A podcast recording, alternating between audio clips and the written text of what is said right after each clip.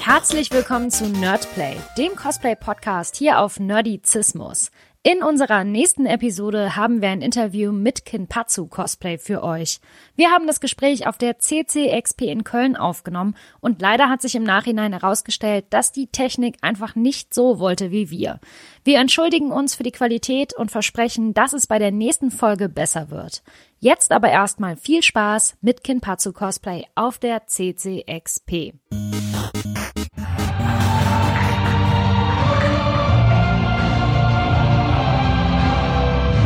Oh my god, the music is so epic, right? no, it's insane. Can you guys hear me okay? Awesome. I've already said that you've done almost 100 cosplays.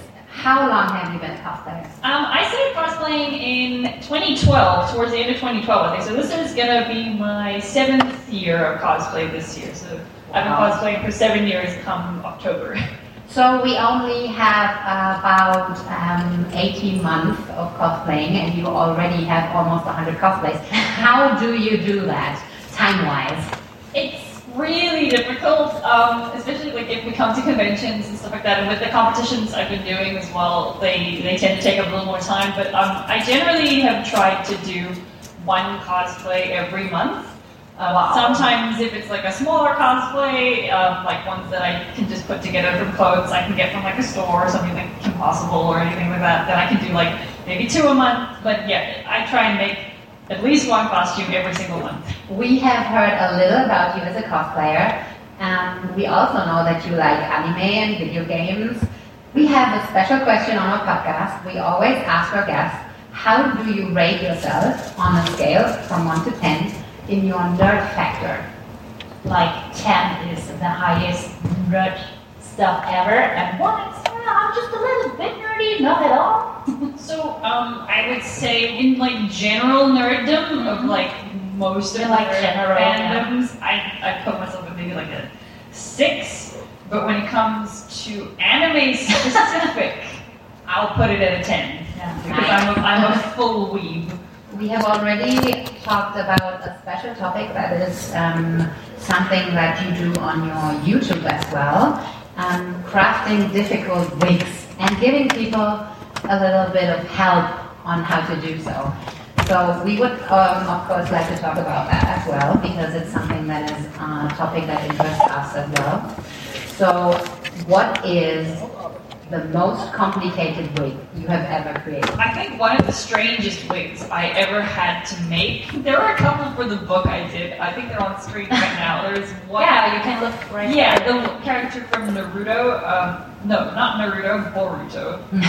it's like a beak kind of hairstyle. And it was one of the strangest things that I've ever had to make because you essentially have to make part midway through the head, go going up in one direction and going down in the other direction, and that is just like physically impossible in normal circumstances. That was one of the strangest ones, and the other one is probably um, Jinx from Teen Titans Oh, yeah.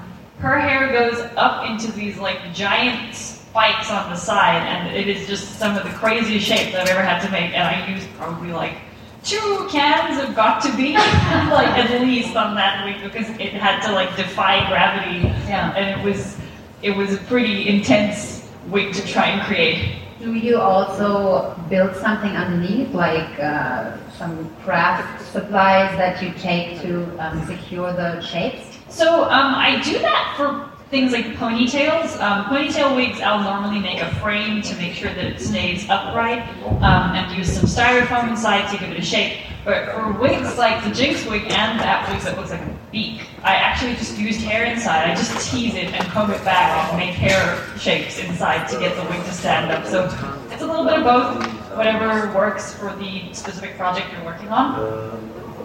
So, uh, is there a wig that you would say is your favorite, like a baby or your, your heart project? A hard project. I mean, I can probably speak about a certain style of wig that I love. Um, it's Arda wig, and it's called Matilda. It's a lace front. Um, it's it can be styled in any direction, which is great. So if, if I ever am given the opportunity to get a Matilda, I get a Matilda. this was um, out the packet this morning. I put it on. I just blow away the uh, curls out, and it's done. Like I love those wigs so much. So they are my ultimate favorite wig, Yeah. and I will get one whenever I can for a project. Yeah. Backstage, you told us that your name, Kinpatsu, just means like blonde in Japanese. Yeah, yeah. My, um, so my cosplay name, uh, I was when I was thinking of the name, I was trying to think of something that's like a defining feature about me as a person. Like I knew some people um, use their gamer tags for their cosplay names, mine was And weird. you were like, I'm blonde, so yeah, I was I'm like, calling oh, myself blonde. blonde That's like, cosplayer. that's like all I've got, so I'll I'll be blonde cosplay. So that was where that came from. Yeah. But do you still like your name? Yeah, yeah, yeah. It's, it's grown on me. I mean, I kind of it was weird to get used to in the beginning because you know it it seemed like the separate thing, but it's kind of like part of me now. Like seven years later, you know. Is it a frequently asked question where your name comes from? I don't think a lot of people know that it's a Japanese word, or they don't know what the Japanese word means. A lot of people who watch Fairy Tail know what it means because that's actually where I found out what the meaning was as well. And I was like, okay, I'll maybe use that as my, my cosplay name. When we were talking about the wigs just a few minutes ago, you men- already mentioned your book. This is because you have a book on sale on your homepage. Yes, um, I recently did a book um, to help everyone with um, very basic, all the way up to really crazy wig styling techniques. So the, the book kind of goes over like how to cut wigs, how to heat style them, how to trim fringes like easily, all the way up to making crazy shaped wigs. Um, all the wigs that are in that image on screen now are have their own tutorials in the book. So how to make big volumey wigs, um, how to make ponytails, how to style anime spikes and stuff like that. So it was um, something I wanted to do because it, I, I've never seen a wig book done before. So I wanted to try and do something that was a little bit different and like help people out because I know a lot of people always ask, oh, how do I style a wig? How do I do this? How do I do that? And I was like, here you go. Hopefully this will be helpful. I have done a couple of um, wig tutorials on my YouTube as well. We've got the ponytail tutorial up on YouTube. Um, I think I've got, Oh, we have a screenshot of that Yeah. as well, I think, yeah. in the presentation. Oh yeah, this is a There ponytail tutorial, yeah. so I know a lot of people have been using it and they've said it was helpful and that makes me like so happy when I can see other people using the tutorials. It like, I, I feel like I'm doing something right. And I'm a big fan because it says it's only 9 minutes 20 long. I hate tutorials that are like 30 minutes and Yeah. I'm like, skip to the important part already. it's hard to like I know. condense stuff. Oh, and I love these tutorials that say, oh, this cosplay is made in 30 minutes. And you're like, oh, I will do this. And then you see, you need this, you need this, you need this, and this, and this, and it's impossible if you don't have any material for this. So we already talked about your book and his YouTube channel. But what is the main difference for you making some stuff for your book or a video? So, um, like you said, sometimes YouTube videos can be a little bit too long. Yeah. Um, but you also can't, can't you can't you can't really get through everything as comprehensively as you would want to in a nine-minute YouTube tutorial versus in a 100-page book. So that's why I like to do the books because I feel like um, I, I put stuff out on YouTube as a way to kind of help people um, who would like to just get the help for free, um, who just kind of want to use the resources available. I mean, I that's how I started out cosplaying was looking at YouTube tutorials. So I want to I want to be able to um, contribute to that and give back to people as well. I would never want to like completely put stuff behind like a paywall and like exclude people. I want to keep like helping people and teaching them, and then the books are like just the next level of that, where it's like instead of this nine-minute tutorial, it's like ten pages with a hundred photos of every single individual step that goes into creating something with a written explanation next to it so that people can slowly go through it and try and find um, what they're looking for and how to do things. And then it also has like the slightly um, more small details in it, like how to cut stuff. I mean, you, you can't go over like how to cut, how to heat style, how to do all those things in one single video. Um, It's just, it would be like an hour Yeah. long, which is And way it sounds like a massive amount of time. The other, the other thing that's nice about the books and it's different from YouTube videos is that a book, it's kind of like a compilation of a whole lot of tutorials, whereas a YouTube video, it's just one topic or one section of something that you can do.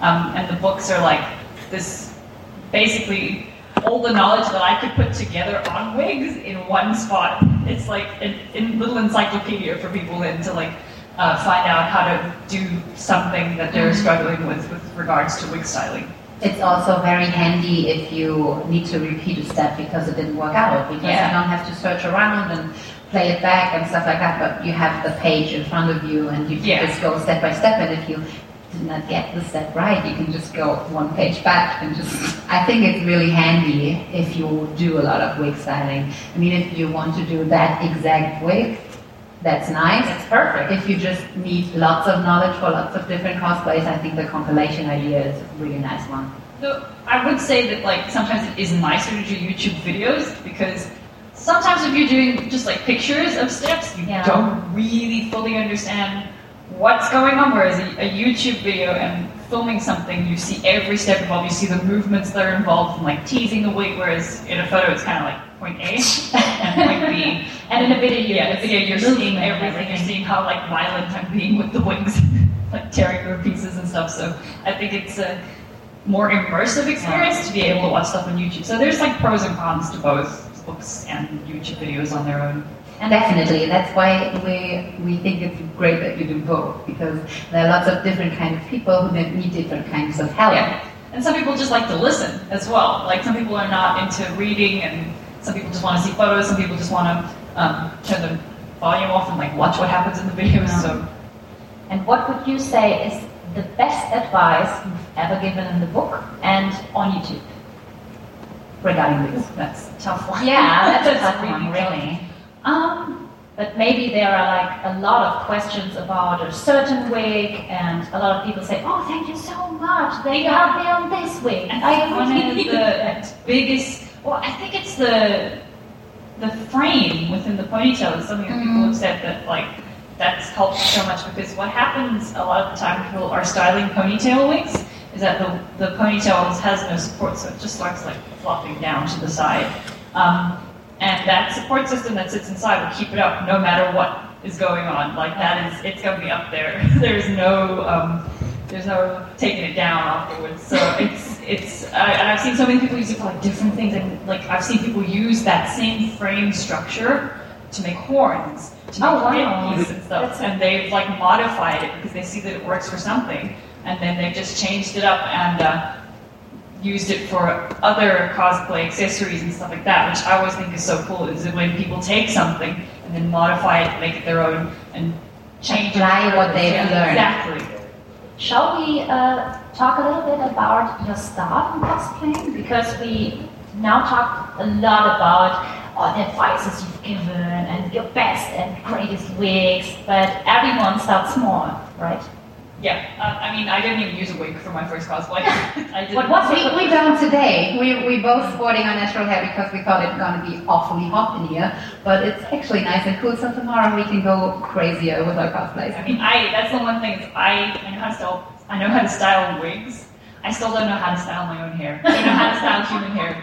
Like, well, I'm a hairstylist, so it's that just like naturally. yeah, it's just like completely different to me because like wigs. I, I tried to curl my hair once and the curls just like fell out within like ten minutes. And I was like, yeah, I'm just gonna wear a wig now. so I've given up on my own hair. Wigs are my life now. Do you still remember what your first cosplay was? Yeah, my, my first costume um, that I did for a convention was actually Misa from Death Note.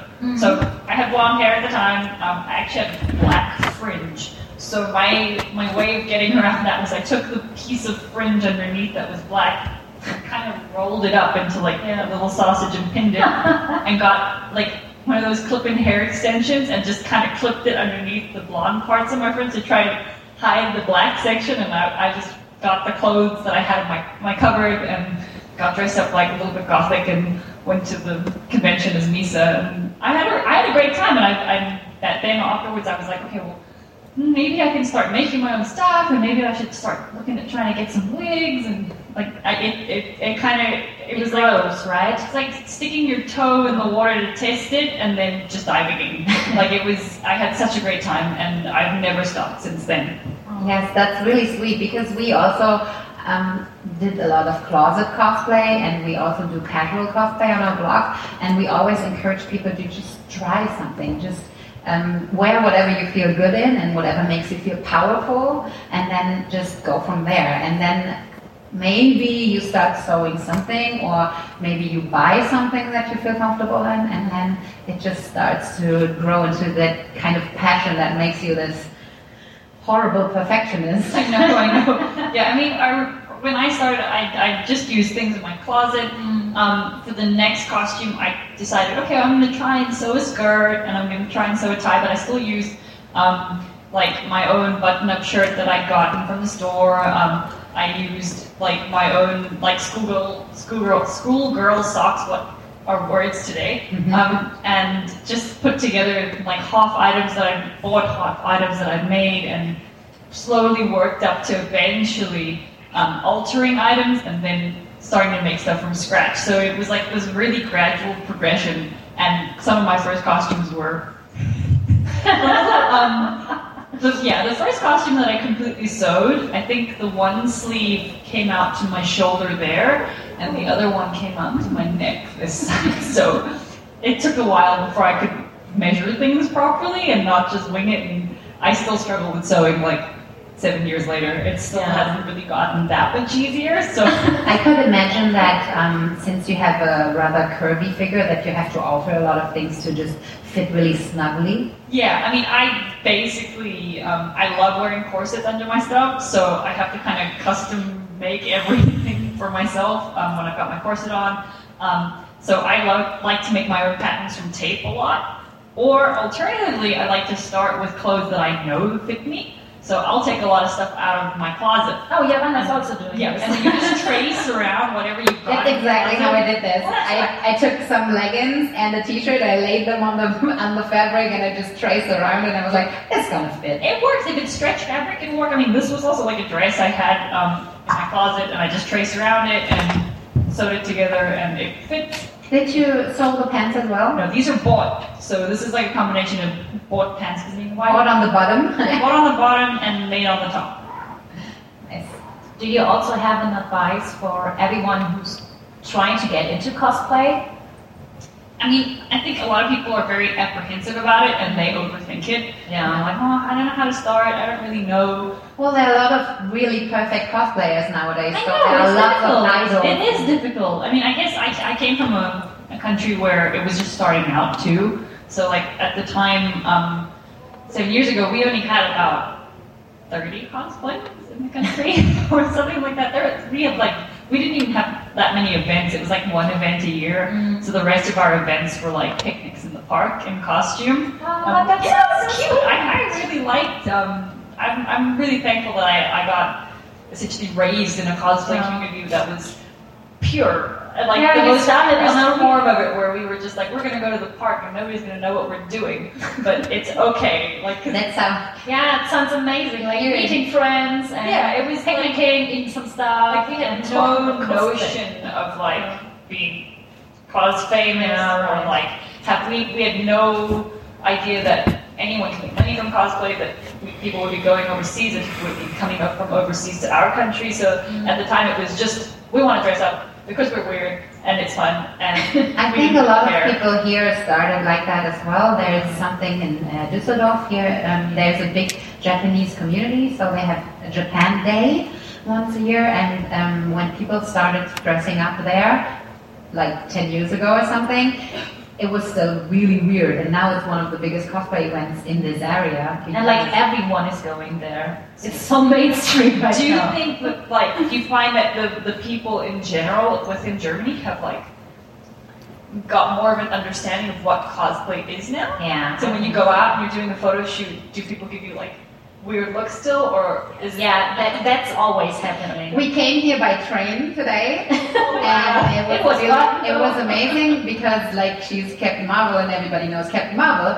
but I'm from the new She-Ra cartoon and nobody knows it. So uh, it was like, look, there's Captain Marvel and uh, And a girl in and pajamas. another one. so it was it, it's still kind of weird for the non-mainstream costumes.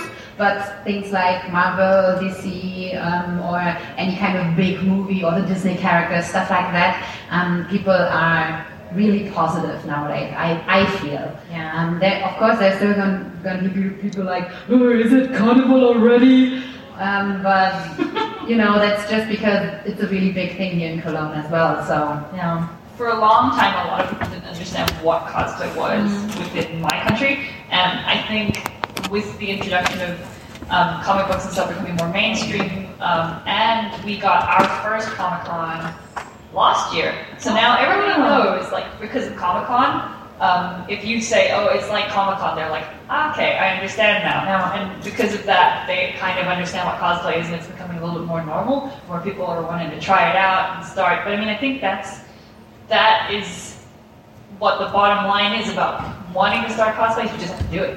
You just need to do it, whether it's a costume that you buy online, whether it's renting one from like the the party shop. I know a lot of people uh, rent out suits and stuff now. Um, whether it's uh, making one from clothes you've got in your cupboard, or just diving in and trying to make something from scratch. Just start, do what you can, do what do something that makes you excited, and see Oh, what yeah. happens, and see if you enjoy it. And The excitement is really important, is. right? When I'm listening to um, an audiobook or when I'm reading a new book or see a new TV show, everything, and I get really excited about this, and then I'm like, oh, I want to cosplay. This, this is amazing, and then you just dive into it, right?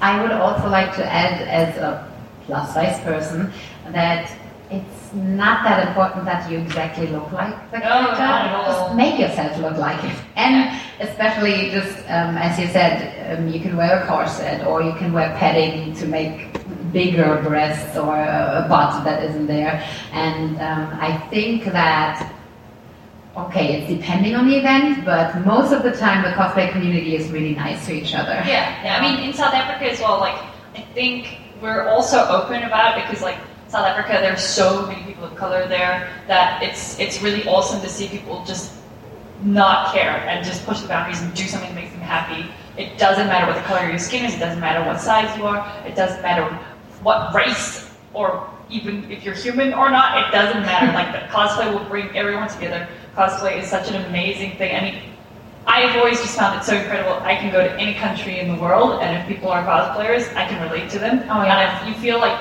you you've known them your whole life because Mm, you have a cosplay cosplay together, so- like, and that's just the coolest thing. Since you talked about race, there is this big issue, especially in the American cosplay community, about blackfacing. Is that something that you in your country, where there are also racial problems in the past, is that something that is talked about a lot? Well, yeah, we, we actually, um, obviously with uh, our history, um, we had apartheid. Um, we were, I mean, that's like only, only 24, 25 years ago that that ended.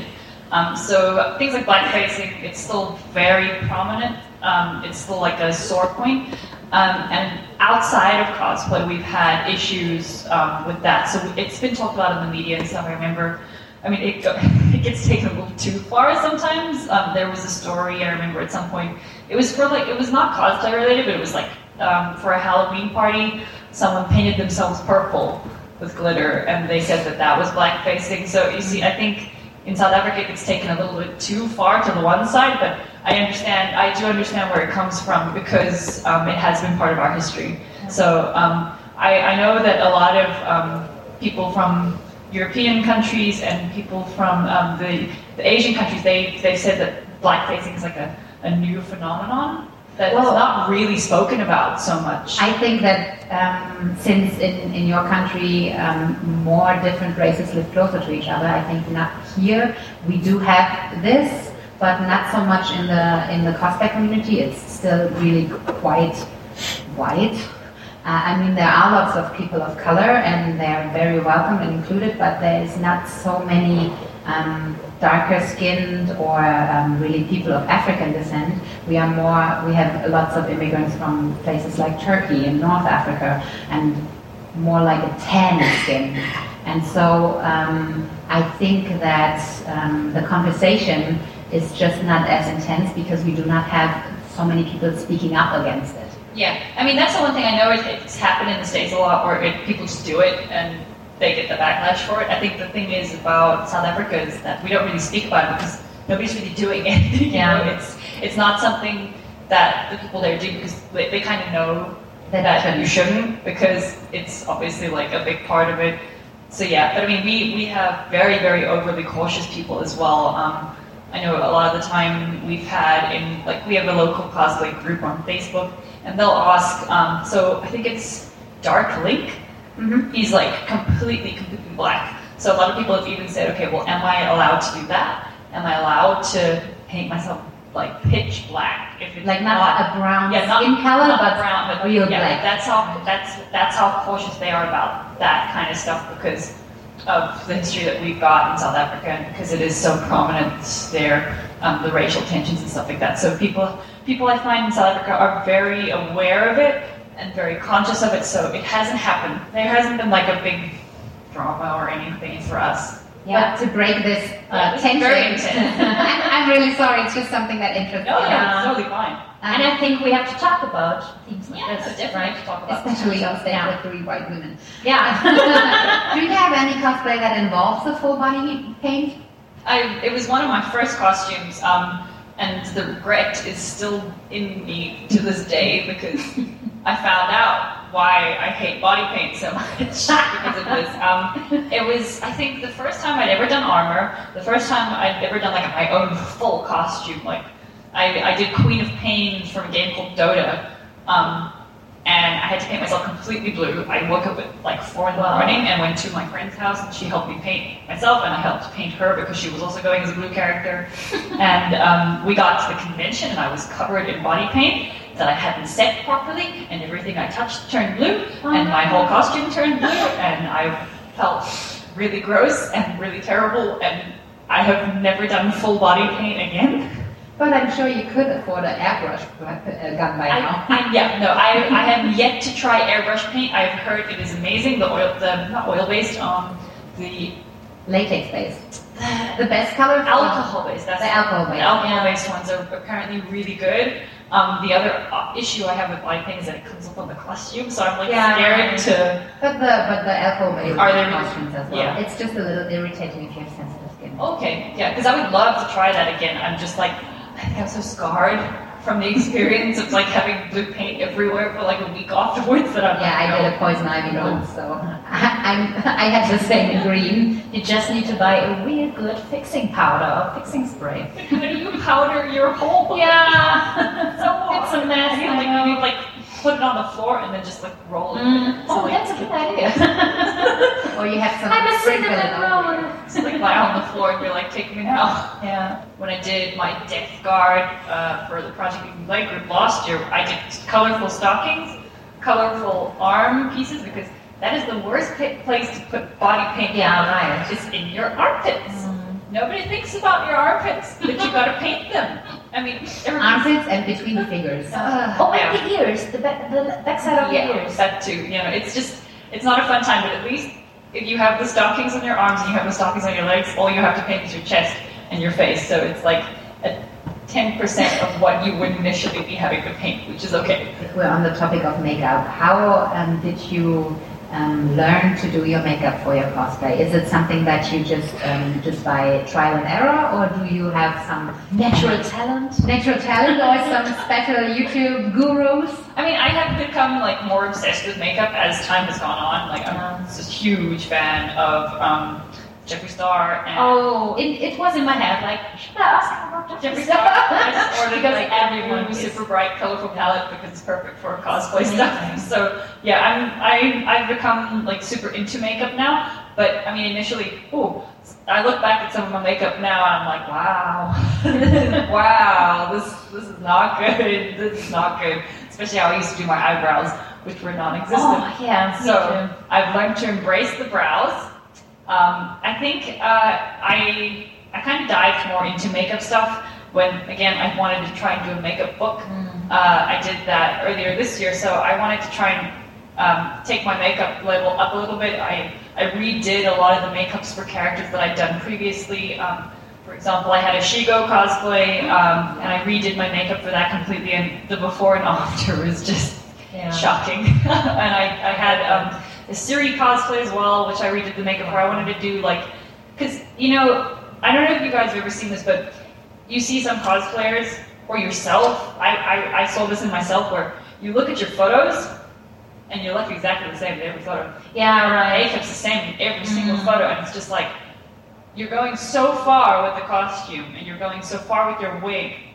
But why are you not doing your makeup differently for every character? You're you're doing your makeup like it's your own makeup every day, where you should be looking at the character, looking at the makeup things that Especially embracing um, some features in the face that you might not highlight on your own face, Yeah. like making your nose look bigger, Yeah. making your cheeks look chubbier, things that you would normally not do in your um, in your normal makeup. You have to do for a character to look more like. Exactly. Like when I did my Ciri makeup, I actually put like eyeshadow right in between my nose and my eyebrows here to make them look like angrier. like there's weird things that you can do for makeup that make such a big difference. I mean, even if it's just the way that you change the shape of your eye with makeup and do less makeup and changing the shape of your brows and, and stuff like that, it goes a long way. And I was resistant to it for a while because I was like, I didn't think it was that important. But then when I did it and when I looked into doing more makeup stuff and trying to go further with my makeup stuff, I look back now on what I used to do and I'm like, wow,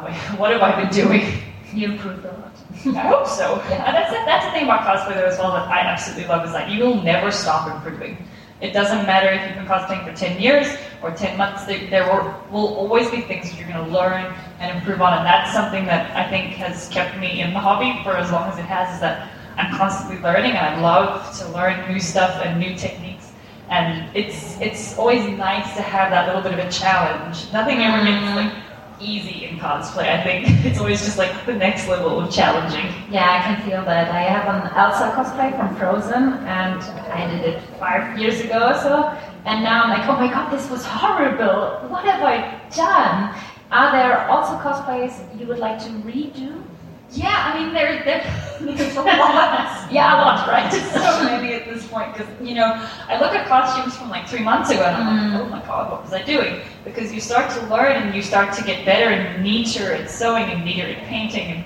Costumes I made one year ago, I feel like I'm not happy to wear anymore because I'm like, oh, this isn't it. Well, but one year ago for you is 10 cosplays ago, so that's a lot to learn. right. Yeah, I mean, it's also like um, I think as soon as you start pushing yourself more, the improvement starts happening. And if you just take like I I know with the costume I made recently, which I'll be wearing tomorrow, the sewing I've done on that costume now versus the sewing I did on my Laws costume. It's like so far apart because it took my time with this one to try and get it right. I redid things like four or five times. Is it the one uh, on your Instagram with the single panel? yeah, the the Raphtalia cosplay. Yeah, it, it was it was interesting. I, I just read in your caption, I did not find a ripped shirt, so I made one myself, and I was like, that's insane. Why would you do I that? tried to get a pin tuck foot because I wanted it to be easier, but eh, I just ended up doing Yeah, it. Vanna and I were fangirling about this because we just sat there and were like, wow. I mean, I, I, was, I tried. I tried to get around that too because I'd done like test swatches. Yeah. I'd done the stitching test swatches with the two pieces of fabric stitched together, and then I did fake stitches to emulate it, and I took them to my partner Eric, and I was like, which one looks better? And he's like, that one, the stitch one. I was like, okay, thanks, that's great. Thanks, I hate it. Thanks, Eric. So um, when I see this picture that is just up on the projector, um, you have the big ears on it, and you do that a lot in, um, on your homepage as well for the, um, the, the models that you have, um, where you can also buy um, the tutorial um, for stuff like that. How do you make sure that they stay in the right place on the wig? Oh, the, the ears. So I I don't know if you guys know those little extension clips that like are on the back of the extensions. They're sometimes inside the wigs. I just glue hot glue one of those underneath And that's ears. enough for the for Yeah. a whole big. Yeah, no, it, it, it Wow. anchors itself at the top here. So I mean, if you're swishing your head around, it might flop around a little bit. You could probably put a second one like lower down, but like I'll have my Raphtalia ears on tomorrow, and they're the same. Um, they just got one clip here and over here, and they, they hang in there. I mean, I don't. I it's it seems too simple to be to, to be true, effective, right? but Yeah. it actually works. It's just because the heaviest wig I ever wore was um, just with a really high um, bun, and I felt like the whole weight was pulling backwards, and I always kept um, feeling like it would slide off. It didn't because I glued it really tightly, but it felt like my head was just being Yeah. slowly And pulled I've back. had that before too. I, I had a ponytail wig for I think uh, Janna, Star Guardian Janna, um, and she had this huge ponytail. And since then, I, I learned that you can basically thin out 50% of the hair, and then makes it like so much lighter because it still looks like a lot of hair, but it's not. Um, so if you leave all the hair on the ponytail, it's really heavy and pulls back. There's also something called a wig grip, and it's like a big, it's like a velvet strap, Velcro strap that goes around your head. And apparently the wig is supposed to grip onto that instead of your scalp and distribute the weight evenly. Um, Arda Wig sells them. I think they're, you can probably get them on Amazon or eBay. Um, it's just called a wig grip, and it's supposed to help. I know a lot of drag queens use them for their giant wigs. So and because a lot of them don't have hair. yeah, yeah, that should, that too. So yeah, you can get wig grips, and that should help distribute the weight of the wig more evenly, so it doesn't feel like you're dying. Although I guess at the end of the day, if your wig's really heavy, your neck's Yeah. hurt anyway. But Alex sound. this is On cosplay. So is there um, some kind of um, trick that you have for the transporting of wigs like this? Especially the bigger ones when you're on traveling? so Put it in the box. yeah. So um, something I've seen people do before is instead of putting them in like a packet, they'll put them in a structured box, and the box will help protect the styling a bit um, during travel. What I'll normally do is end up freestyling them as soon as I get there because it just, you know, wigs wigs get a little messed up in travel. But I have seen um, people like I know her name is Cowbutt Crunchies. She does insanely styled wigs. Um, like I know she's done a Pokemon series of wigs, so she has like a Charizard wig on fire and a Bulbasaur wig with like flowers all over it, all made from hair, and it's insane. And she puts them inside packets, and um, the packets help protect like like um, not not plastic packets, like um, the shopping bags, the cardboard ones, or the, the the paper ones that are more structured, and she'll carry them onto the plane with her, like hand luggage, um, to help protect them. Or you Like a doctor you take. yeah, yeah. Or you can um, help stuff the wig inside with like tissue paper or newspaper or something to help keep its shape as well. Um, and I, I think that'll help with the transporting of wigs that are very styled, which you don't want to have to do again when you get there. You're so all in all, the transport isn't easy. No, it's it's not easy. I mean, it's the same as um, armor and props. You kind of have to pad them or pack them in big boxes and stuff to get them from point A to point B. Do you have any funny airport stories with your props? Oh, uh, so when we were doing um, C2E2 this year for the competition, uh, I had my sister battle cosplay, and um, I packed in some red airbrush paint. Uh, and I was really worried because I saw on the box that um, TSA at the American airport had checked my, my, my bags. And I was like, oh my god, they've cut out my wiring, they've done something, they've broken my costume. And I opened up the box where they had all the tape on, and I saw my plastic packet that I had my paint in, and there was just red everywhere. and nothing else had been disturbed in the box, so I think the TSA agent had opened the box, seen the paint, and was like, ah, I'm not going to pay enough to deal with this. Um, the paint had gone kind of all over my costume inside the box. So Didn't that, work as weathering. I had to make it work as weathering, but um, one of the pieces that I had was this big piece of fake fur inside the box. Now I was I was panicking at this point in, in the middle of the airport, and I pulled out this piece of fur with like red all over it, and people were staring at me in the airport because I had this big furry thing with red paint on it, and people were like, "What is happening yeah. right Is now?" And I that was a like, dead fox? this is for cosplay. Don't worry. This is not real. Like I think people thought I was like a PETA protester or something, getting ready to like throw my red paint at someone. that is exactly the kind of story I was hoping. Yeah. yeah, it, it was an interesting day, and I had red paint on my hands, but I had to put the thing back in the box and just be like, okay, we're done here. Well, I'm a fan of learning by my own mistakes.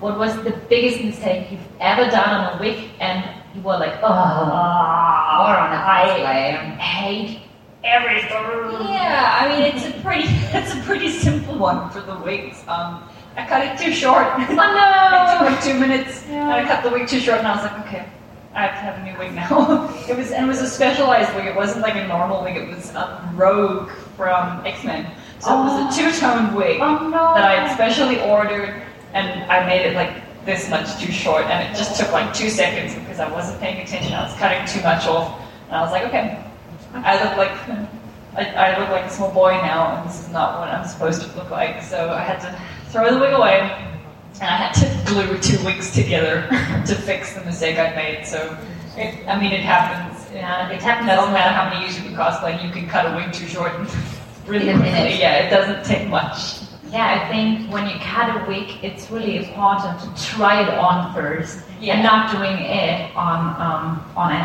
head, right? Yeah, I mean, I did this on my head. I was just not having a good time. I was standing in the mirror and I was like, one, two, three, oh, okay, this is not looking so good anymore. And I tried to do on this side, and went back to this side, and I was like, no, this is it's over. I think in the in the old animated series, she had like a really layered cut that just Yeah, spiked in every direction. You might have pulled off I that could have one. reused that. At least. I could have done gender bend rogue or something. Yeah. Yeah, it was. Yeah, it just. It just went from bad to worse because you kind of fix it and then you kind of have to just accept it and give up and move on. yeah, it's it's it happens. And do you also have like a big mistake you made on a costume or prop or something? Mm, yeah, um, the same sister battle costume that I messed the paint on. Um, we were moving house, and uh, Worbla is a heat activated Oh, yeah. plastic. Um, and while we were moving, it was pretty hot. It was summer, and um, we had the whole box of the entire costume on I the back of a, a bakkie, like out in the sun in the plastic tubs. I didn't even think about it. Like it wasn't even something that we considered. And by the time we'd kind of now driven the 30 minutes home, um, after moving the boxes with the sun bearing down on my props, my sword, and the, I, look, I looked at the box and i like, what is happening? The sword was this shape. Oh, no. it was this shape in the box lying over everything else inside the box. The breastplate had concaved inside on the side, like inwards, and I was like, okay, that's my um, championship costume destroyed in 30, 30 minutes from point A to point B. So that was that broke my heart like a little bit, but we did manage to fix it. Get one more photo shoot out of it.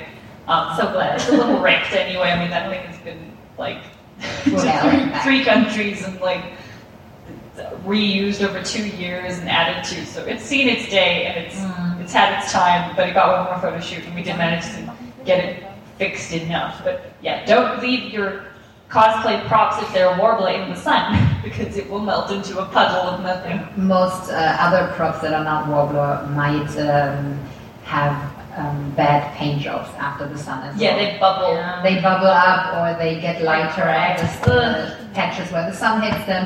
Some paint might even crack. So, Yeah, don't leave your stuff in the sun. don't be like me. and if you're shooting in the sun, just uh, take a couple of uh, pauses in the shadows. So, do you usually store all your cosplays and wigs, or do you just use them a couple of times and then Sell them. or give them some time? Yeah, um, so we we we do run out of space pretty quickly when I'm doing the bigger armor pieces because there's only so much armor you can have in one spot. The fabric ones are kind of easy to keep because you can fold them up and put them away. The armor one tubs, like two giant plastic tubs, they're a little harder to keep around. So um, like I'm never gonna get what I put into the costume back. If you know what I mean, in terms of like, I can't sell the costume for the value that I made the costume for. No, nobody on my is going to country is buy gonna it. buy it. I can't ship it somewhere because the shipping is so expensive in my country too. So what I like to do is I'll chat to my friends and my close friends and I'll say, okay, well, do you want this costume? Because I would prefer to see the costume get used again and have some new life breathed into it than just be like, okay, well, I'm gonna put this in fire now or burn it or something. like I want, I think want that would be a fire hazard. I know. Don't do I, that. I kind of want to burn the Sister of Battle at this point with the hell it's given me the paint and the Worbla. Okay, but do it in a concealed space and wear a breathing mask. you know. Um, but most of the time, I'll I'll give my costumes to uh, close friends who I know will wear them and get joy out of them again. Um, so, like over the last couple of, of years, I've regifted my Nergigante to a friend. I regifted my Death Guard to a friend. I still have Ahri um, because she's a small costume, so it's easy to Yeah. keep. But the bigger ones that I don't have space for, I have to kind of get rid of them before I can make the next one and have space for it. So the Sister of Battle right now has to go because I have a Mordred cosplay that I'm working on that needs its space. Do you sometimes push yourself to this that you say, okay, I just need to get rid of this cosplay and after that I will start a new one? Or are you more inconsequent like me? yeah. the amount of space we have is inconsequential to Yeah. cosplays get made and much to um, Eric's dismay, I'll make something without having the space to like store it or keep it. Um, but I, I found, I mean, I used to be really, really sentimental about them. But getting rid of costumes to me used to be very, very difficult because I was like, I want to put this, we did this together, and we went Yeah, to this yeah. convention, and oh, this happened in this costume. And then I kind of started giving them to friends, and I was like, okay, fine, go take this one and that one and that one. like, I, I realized that um, once I, because I make one every month, I don't have a con- convention to go to every month in them, so they're not going to get the use that they need to get. So uh, I would rather give them to someone else that is going to wear them than them sit and collect dust in like my garage and nobody's using them. Like I put so much effort into them, at least someone needs to wear them, you know? So a friend of mine, she has done all of the Disney princesses, and she has a creepy collection of heads with wigs on them in her room, like in her living room. It's really really creepy, um, because they're all the white styrofoam heads, and then the, the wigs just on them. How do you store your wigs at home? Um, my wigs do not get such a lavish treatment. They, I mean, I used to store them on wig heads, but they just got covered in dust. Yes. So I stopped doing that. I'd rather put it in a wig bag and shove it in my box and then pull it out and restyle it than have them get dirty and get um, dust on them. Because I really did, for a long time, I wanted to have them on display. So they looked pretty. And then, like, a couple months later, I would look at the wig and I'm like, this is disgusting. This has got dust all not over want to it." wear this. No, I don't want to wear this. and I have to wash it and I have to ruin the styling anyway. So I, I decided um, I'll just squash it in the box and deal with it when I need to wear it again. And what is your next costume you're going to do? I have I have a very big list of potential costumes that need to get done that I want as like a priority. I have like the top five priority that kind of out every couple of months. Depends on uh, yeah, the it depends on what's happening at the time. Um, so one one of the problems now when we get back is um, we've got World Cosplay Summit coming up at the end of July, early August. So I have to try and finish the Mordred costume from Fate that I was working on, which I made but need to fix and revamp because this is like the cosplay championship of the world, and I kind of want to have a, a good costume for that. Um, so that's going to take a little bit of time. But I need to make a new costume as well. So it's kind of going to be a little bit of a balancing act and like a juggling act of creating something new while fixing something old in preparation for that competition as well. So I'm not actually sure what I'm making when I get home. So the um, the championships is the next thing you're doing after this? Yeah, so um, World Cosplay Summit is um, the World Championships of Cosplay, where teams of two from, I think it's 43 countries, go um, to Japan to compete for the Cosplay Championship. Um, so uh, we are representing South Africa this year. Um, we had a World Cosplay Summit for the first time last year, so this is our second opportunity to go over and try and compete and see what happens and represent the country. And I'm really excited to be able to meet all the other teams and see the other representatives and just be part of it because it's going to be such a cool experience to like bring people from all over the world, like 43 countries, and cos. That just like shows how global a phenomenon cosplay has become. So do you do that together with Eric or? Oh, I, w- I would have loved for Eric to do it with me, but uh, Eric's never cosplayed before, so I'm slowly trying to get him into it. But for now, you need a more reliable partner. Yeah, uh, so I would have loved for him to join and um, partner with me, but uh, I actually partnered with a friend of mine who I've been cosplaying with for probably seven years now. Wow. She was one of the first people I met in my cosplay community. Um, she's a really, really great seamstress, so it kind of worked really well because my armor, my costume was completely armored. Her costume was a very, very much sewing related. It was Saber from um, Fate, so it's this big ball gown. I made the armor on top of it, so it was like both of our skill sets combined into one. So Oh, that's perfect. Yeah, and she's super, super charismatic as well. So um, a big part of World Cosplay Summit is the performance aspect. You have to do like the stage performance, and she was really, really good with um, baton twirling. So she like has a sword thing and she swings a sword around. So Wow. it, it, it That is it- such a nice skill. It always reminds me of like the Miss USA uh, thing. Yeah. Baton twirl- twirling is just something so pageanty. I know, right? Yeah, talking about uh, friends in cosplay, do you like have um, a lot of friends around in the house or in your city, or do you have more like cosplay friends all around the world? Yeah, um, I have a lot of local cosplay friends in South Africa, but they're not in my city, which which sucks a lot. 'cause, um, I live in Johannesburg, which is kind of central South Africa, and most of my friends live in Cape Town, which is Ah, about a two-hour flight away. Even my, my WCS partner Genevieve, she's she's from Cape Town, so when we were doing the practices for the performance, she had to come up for like a week, and we had to do the performance, and then she'd go away, and then well, we went to like the long distance, the whole. Um, championship like uh, early stages, so that was really difficult. She'll be coming up uh, when we come back now, so we can go over it again and like try and perfect it. But um, I would really love to be able to have more people over and do like crafting sessions and stuff. I'm really jealous of everybody that is in Cape Town because they do that all the time. It just happened that like most of my friends were not from the same region that I'm from, which is a little bit sad.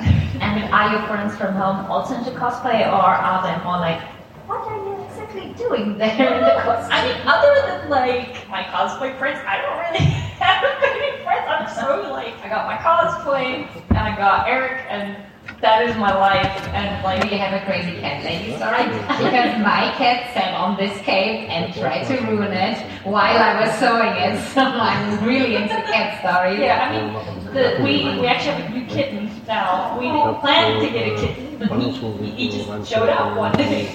Um, he we found him in the back of our, our yard. I think four weeks ago. He's like brand new, uh, but he is He is a monster. He's just a little, a little devil. Um, I have a photo of me taking progress photos of the Raphtalia costume, and you see, like, in the first photo, he's like on the side of the mirror, and in the second photo, he's closer, and then he's jumped on my leg, done, like attacking my leg. So it's like documented proof of like his shenanigans. Thank you for sharing that. I think we are being played out like the Oscars. we would like to thank you so much for participating in this because it's been such a fun hour or three quarters of an hour. And um, uh, we want to give you the chance to just address anything you want to say, some events, some uh, social media channels, whatever you want to do. Um, just take shot at two. Thank you guys so much for having me. I had so much fun um, being part of this panel with you guys. You guys are awesome. Germany is awesome. Thank you guys so much for having me back again. I've had such an amazing time with Boylan, and I'm really looking forward to the rest of the weekend. If you guys do want to find my work, um, we have a website, kinpatsucosplay.com, with all our social media and our tutorials and patterns and stuff. right there. yeah, so thank you guys so much again for having me, and I hope you guys have an amazing convention further. Thanks, guys.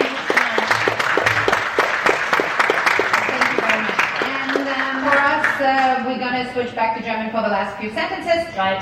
Ihr seht hier die Kanäle von Nerdizismus, die haben noch ganz viele andere Podcasts über andere Themen, nicht nur Nerdplay, den ihr da oben in der Mitte seht, sondern auch noch über verschiedene andere Themen. Wenn ihr das mal checken wollt, nerdizismus.de, ganz einfach. Und den Podcast gibt es dann, sobald wir geschnitten haben, auf iTunes, Spotify und auf der Homepage. Vielen Dank fürs Dasein. Danke, dass ihr hört und danke, Ken Patzu.